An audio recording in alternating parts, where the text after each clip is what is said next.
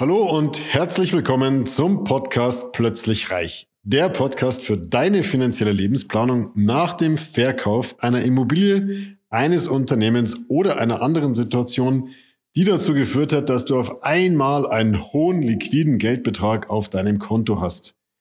Mein Name ist Markus, Markus Marquardt und ich möchte dir helfen, für dein neues Vermögen eine sichere und rentable Anlagestrategie zu entwickeln – mit der du dich zu jeder Zeit so richtig wohlfühlst und alle deine Ziele und Wünsche sicher und planbar erreichst. Es ist geschafft. Du bist endlich im wohlverdienten Ruhestand angekommen, bist kerngesund, hast Spaß am Leben und möchtest jetzt aus deinem angesparten Vermögen das Beste machen, ähm, weißt aber nicht so ganz genau, welches ist denn jetzt die richtige Entnahmestrategie, um auch im Ruhestand komfortabel leben zu können und zwar ohne dass das Geld ausgeht. Bleib deswegen dran. Ich stelle dir heute vier Entnahmestrategien vor, ähm, die sich für eine vernünftige Ruhestandsplanung eignen. Bleib dran und viel Spaß dabei. Ja, es ist geschafft. Du bist endlich im wohlverdienten Ruhestand angekommen. Äh, du hast während deiner beruflichen Phase einen Haufen Geld auf die Seite bekommen, hast vielleicht nochmal ein Haus oder eine Firma verkauft und du hast einfach ein schönes Ruhestandspolster für dich angespart, sinnvoll angelegt, unter Umständen sogar mit unserer Hilfe. Ähm, wenn du das noch nicht getan hast, dann wird es höchste Zeit. Ähm, du kannst als allererstes mal unsere Kanäle hier abonnieren. Glück, äh, klick einfach auf die Glocke und bleib immer informiert zu lauter interessanten Themen rund um Vermögensaufbau, rund um Ruhestandsplanung und Kapitalanlagestrategien.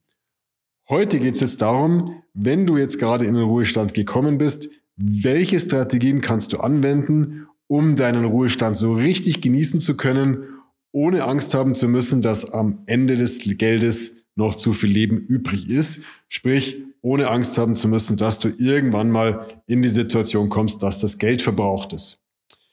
Deswegen gehen wir gleich mal, starten wir gleich mal in Medias Res. Welche Entnahmestrategien gibt es? Nochmal kurz zur Situation. Du hast also ein Vermögen aufgebaut. Meinetwegen liegen eine Million Euro irgendwo auf dem Konto. Betrag ist erstmal egal. Und von diesem Vermögen möchtest du nun bis an dein Lebensende leben und dir einfach äh, das Geld entnehmen, das du zum Leben benötigst.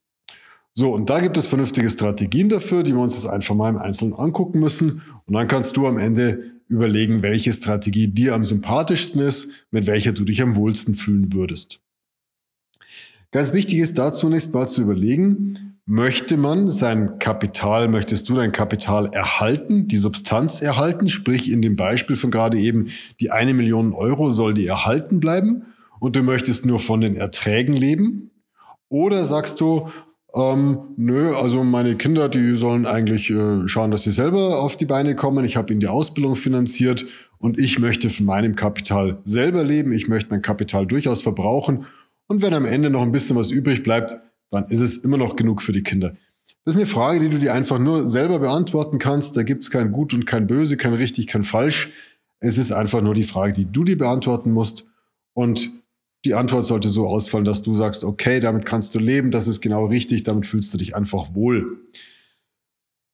Ich kenne aus unseren Kundensituationen beide Situationen. Ich kenne diejenigen, die sagen, nee, ich habe meinen Kindern die Ausbildung finanziert, die sollen hier äh, schauen, dass sie selber ihren Job machen und ihr Geld aufbauen. Ähm, ich möchte die jetzt nicht hier mit dem goldenen Löffel versehen. Die anderen sagen, nee, äh, ich möchte das Geld wirklich erhalten, das ist für meine Kinder und ich möchte nur von den Erträgen leben beides gesehen. Ich könnte gar nicht sagen, wer jetzt welche Strategie öfter gefahren wird.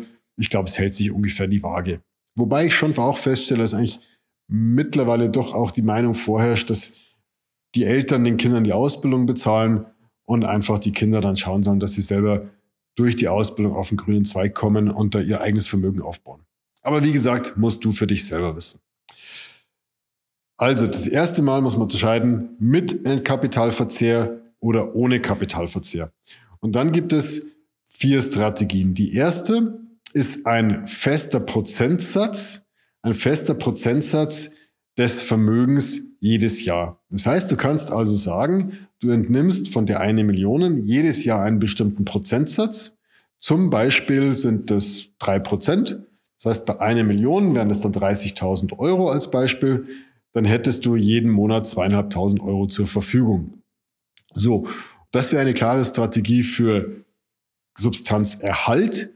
Das heißt, wenn du da Kapital angelegt hast und nach Kosten und Steuern in etwa diese drei Prozent ähm, Rendite machst, dann lebst du nur von den Erträgen. Bekommst also drei Prozent Rendite, sind 30.000 Euro, monatlich 2.500 Euro, bekommst du jeden Monat auf dein Konto ähm, und das Kapital, die, die Substanz bleibt erhalten. Ist nicht ganz richtig, weil die Substanz in dem Fall, wenn du die kompletten Erträge entnimmst, natürlich von der Inflation noch verzehrt wird. Das heißt, die eine Million heute ist natürlich mehr als eine Million in 10 oder in 20 Jahren. Das muss man nochmal berücksichtigen, ob man bei dem Substanzerhalt auch tatsächlich den Inflationsausgleich miterhalten möchte. Auch das müsste man sich überlegen und da muss man halt die durchschnittliche Inflation der letzten 30 Jahre, die bei 2,36 Prozent liegt.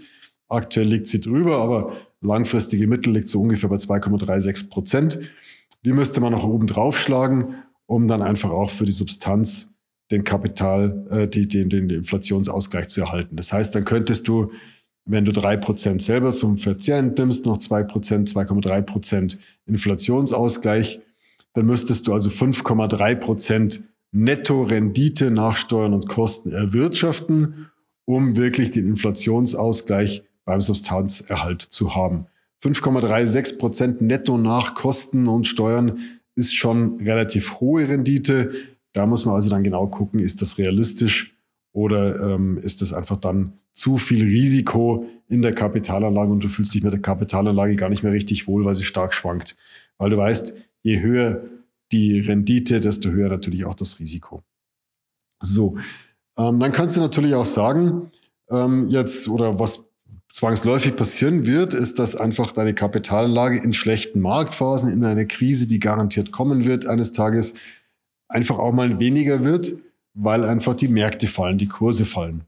In so einer Situation sollte man dann einfach gucken, dass man dann quasi sich einen Puffer baut, dass man also dann nur weniger entnimmt, damit einfach Kapital erhalten bleibt, um dass sich dann nach der Krise wieder gut entwickeln kann. Also hier sollte man ein bisschen spielen, ein bisschen flexibel sein, also in der Kalkulation nicht so ganz messerscharf äh, kalkulieren, dass du genau diese Rendite brauchst, um, um davon leben zu können, sondern es sollte einfach ein gewisser Puffer drin sein, dass du also in Jahren mit guter Rendite, die gut gelaufen sind, ein bisschen mehr entnimmst und in Jahren, die schlechter gelaufen sind, einfach ein bisschen weniger entnimmst. Aber vom Grundsatz her ist hier der Ansatz, einen bestimmten Prozentsatz, nämlich den Prozentsatz der Nettorendite nach Steuern Kosten, entnimmst du einfach für deinen Kapitalverbrauch, für deinen Konsum. So, dann gibt es eine zweite Strategie. Die zweite Strategie ist, dass du einfach sagst, du entnimmst monatlich einen bestimmten Festbetrag. Man kann sich also es genau durchkalkulieren, wenn du sagst, du bist heute zum Beispiel 60 Jahre alt. In einer der vorherigen Folgen haben wir schon gesagt, wir planen immer bis zum 100. Lebensjahr, um auf jeden Fall hinten raus einen Puffer zu haben, damit das Geld auf keinen Fall ausgeht.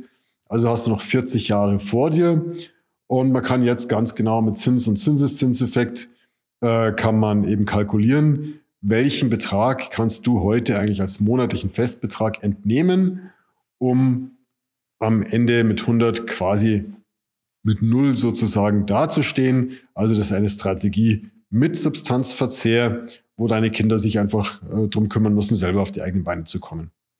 Kannst also sagen, du entnimmst monatlich einen bestimmten Festbetrag und das ist so kalkuliert, dass mit 100 dann das Kapital verbraucht ist. Dann kannst du sagen, okay, das Leben hat gerockt. Ja, ich habe wirklich alles bis auf Null verbraucht. Vorne habe ich es versteuert. Das versteuerte Geld habe ich dann auch tatsächlich ausgegeben. Äh, macht absolut Sinn. Ähm, wichtig ist nur, dass man hier wirklich bis zum 100. Lebensjahr plant und dass man Reserven einplant, äh, eben auch für schlechtere Jahre, wenn die Märkte mal vorübergehend schlechter laufen. Dass man also auch hier nicht wirklich so ganz haarscharf äh, kalkuliert, sondern immer ein bisschen mit Puffern. Und auch hier kannst du natürlich sagen, du machst einen monatlichen Festbetrag, ähm, was dazu äh, führt, dass du jedes Jahr weniger an Kaufkraft zur Verfügung hast, weil einfach, wenn du dir heute zum Beispiel diese, um bei dem Beispiel zu bleiben, ähm, beziehungsweise ein anderes Beispiel, du äh, entnimmst dir jeden Monat 5000 Euro, also 60.000 Euro aus deiner Millionen, das ist also mehr, als du Nettoerträge hättest, ähm, verzehrst damit Kapital und lässt es bei dem monatlichen Festbetrag über die nächsten 40 Jahre. Dann bedeutet es, dass du natürlich heute, wenn du die 5000 Euro entnimmst, mehr Kaufkraft entnimmst als in 20 Jahren. Weil in 20 Jahren sind diese 5000 Euro natürlich weniger wert. Das ist auch in vielen Situationen die realistische Ansatz. Das heißt einfach, sehe oftmals, dass mir Leute mit 80 sagen, sie brauchen eigentlich gar viel, viel weniger Geld, als sie mit 60 zum Beispiel gebraucht haben, weil sie mit 60 noch ganz andere Reisen gemacht haben als mit 80. Weiß ich nicht, wie das bei dir persönlich ist, hängt natürlich auch viel an der persönlichen Gesundheit, also immer schön fit bleiben, äh, gesund essen und viel Sport machen, ähm, damit man noch was vom Leben hat. Ähm, kann man natürlich nicht so richtig vorhersehen. Das heißt, man könnte sagen, okay, mit 80 braucht man vielleicht ein bisschen weniger Geld, deswegen ist ähm, Inflationsausgleich gar nicht wichtig. Auf der anderen Seite kann es auch sein, dass man heute vielleicht noch fit ist und im eigenen Haus lebt und dann in 20, 30 Jahren vielleicht gesundheitlich ein bisschen angeschlagen ist und unter Umständen in ein Pflegeheim muss, was unter Umständen dann wieder mehr kostet. Also das sind einfach Unwägbarkeiten, die man nicht genau kennt heute. Ähm, und dann kann man natürlich die dritte Strategie sagen, man nimmt einen monatlichen Festbetrag ohne Inflationsausgleich. Also dritt, zweite und dritte Strategie ist eben äh, der monatliche Festbetrag, einmal mit Inflationsausgleich und einmal ohne Inflationsausgleich. Sprich, also ohne Inflationsausgleich, du nimmst immer 5000 Euro raus, das wird dann von der Kaufkraft her weniger. Mit Inflationsausgleich, du nimmst eben diese 5000 Euro dynamisch und jedes Jahr schlägst du die Inflation obendrauf, diese 2,36 Prozent auf die 5000 Euro und dann hast du wirklich die nächsten 40 Jahre die Kaufkraft von 5000 Euro entnommen. Es muss einfach zu deiner persönlichen Planung passen, was da die richtige Strategie ist. Und dann gibt es noch eine vierte Strategie.